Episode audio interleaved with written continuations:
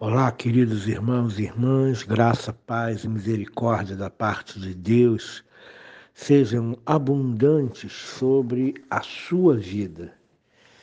Hoje eu quero convidar você a meditar na Escritura. Segunda carta de Paulo aos Coríntios, capítulo 11, versos 16, 17 e 18. Você aqui vai ouvir muito falar sobre insensatez o apóstolo Paulo faz um discurso irônico, uh, dizendo que algumas pessoas eh, o consideram insensato ou o têm tratado como um insensato. Aí então se impõe a necessidade da gente definir o que, que é insensatez. Uma pessoa sensata, ela age com bom senso, ela age dentro do seu juízo perfeito. Uma pessoa insensata é uma pessoa que não está no seu juízo perfeito, uma pessoa delirante, uma pessoa que não age de acordo com a medida do bom senso. E quem age assim são os opositores de Paulo que estão infiltrados em Corinto.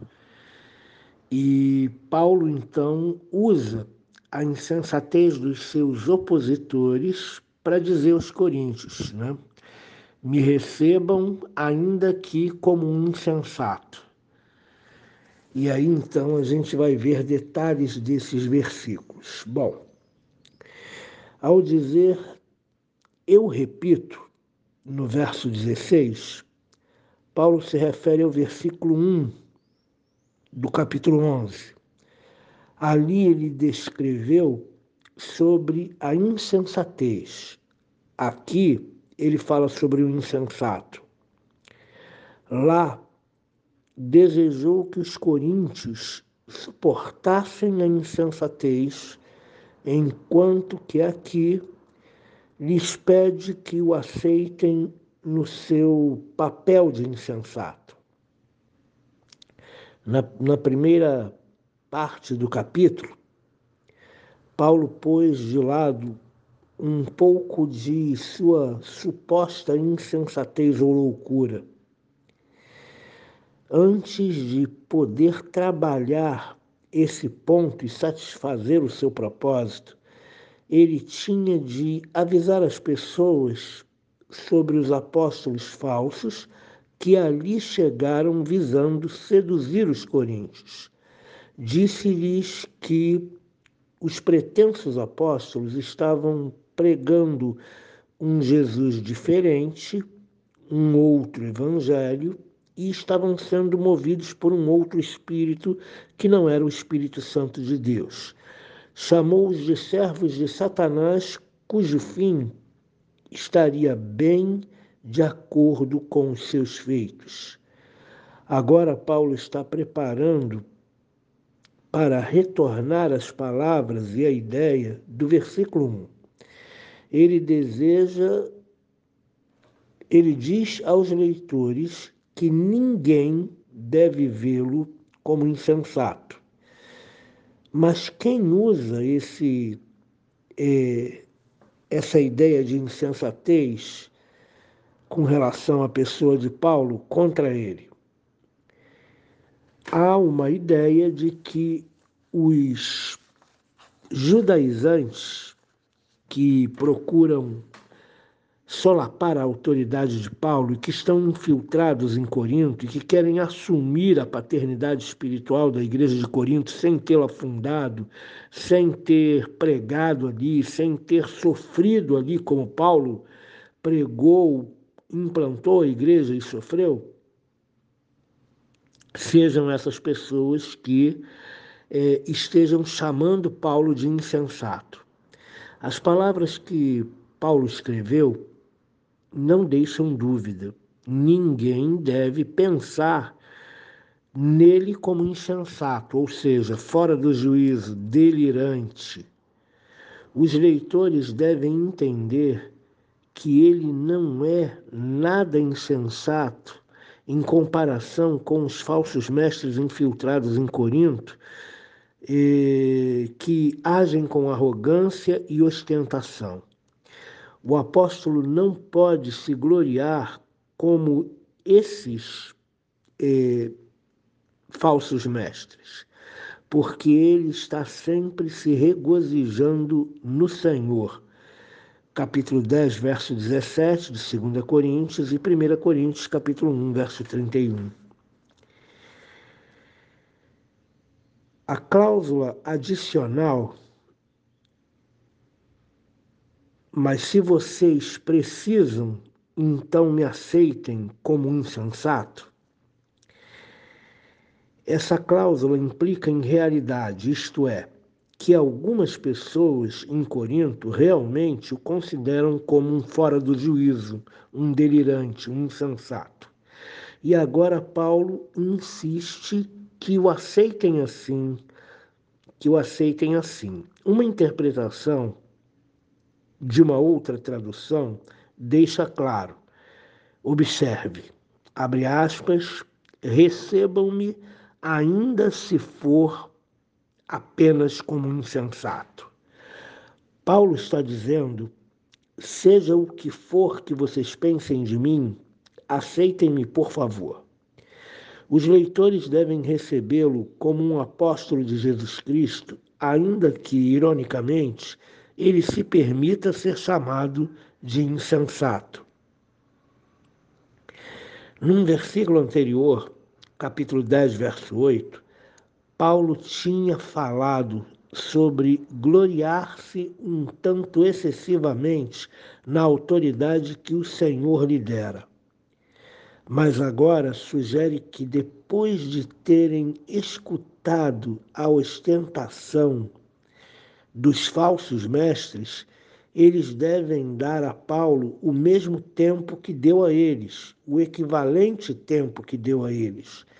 Assim, irão discernir que a ostentação dessa gente não pode ser comparada à comissão, vida e experiências do apóstolo Paulo.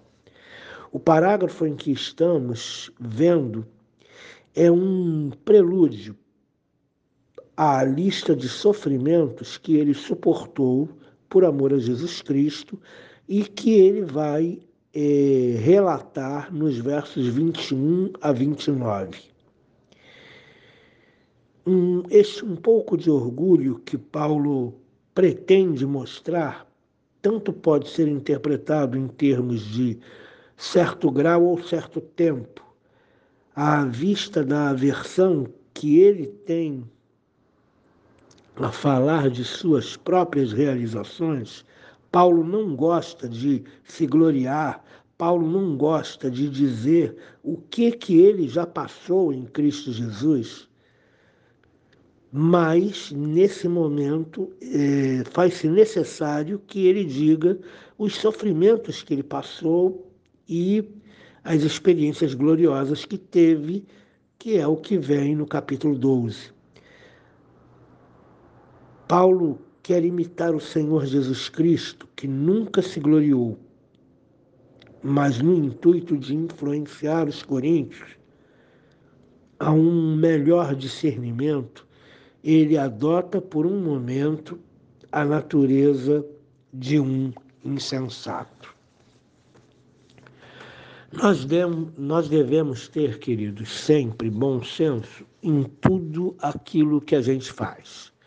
A nossa vida ela deve ser marcada pelo bom senso. Eu pergunto para você, quais foram os seus momentos de insensatez? Aonde você saiu do prumo? Aonde você saiu do seu juízo perfeito e agiu como uma pessoa que estivesse delirante. Algumas situações nos impõem a esta atitude. Existem coisas que nos aborrecem de forma tão tremenda que nós não conseguimos deter a insensatez e agimos como se estivéssemos fora do juízo, fora do bom senso, agimos acima da medida que deveríamos agir. O bom senso diz que nós devemos respeitar as pessoas, o bom senso diz que nós devemos não caluniar ninguém, o bom senso diz que nós devemos nos preocupar com a nossa própria vida. O bom senso diz que nós devemos ter cuidado com o nosso caminhar para que a gente não escandalize ninguém. O bom senso diz que nós devemos uh, ser pessoas que agem de acordo com a medida necessária pessoas educadas, respeitosas, mas nem sempre conseguimos agir assim. Algumas situações nos impelem à insensatez. E é isso que o apóstolo Paulo está dizendo nesses três versículos, de 16 a 18. Ele nos diz assim: Outra vez vos digo, ninguém me considere insensato. Todavia, se o pensais, recebei-me como insensato, para que também me glorie um pouco. O que falo, não falo segundo o Senhor, e sim segundo a loucura, nesta confiança em mim mesmo de gloriar-me. E posto que muitos se gloriam segundo a carne, também eu me gloriarei algumas situações nos impõem a dizer assim como Paulo. Mas nós devemos andar no bom senso. Nós devemos andar de uma forma que edifique a vida do nosso próximo. Nós devemos andar de forma respeitosa. Devemos agir e reagir às situações com bom senso que Deus abençoe o seu início de semana de trabalho. Que Deus abençoe o seu dia. Que você tenha tido um final de semana prolongado, abençoado. Esse é o meu desejo. A paz de Cristo. Senhor Deus, nos ensina a andar no bom senso. Não permita que nós cedamos à insensatez e possamos agir como loucos, delirantes, fora do juízo, fora da medida certa. Que sejamos equilibrados, ó Deus, no nosso falar, no nosso agir, no conduzir da nossa vida, em nome de Jesus Cristo. Amém.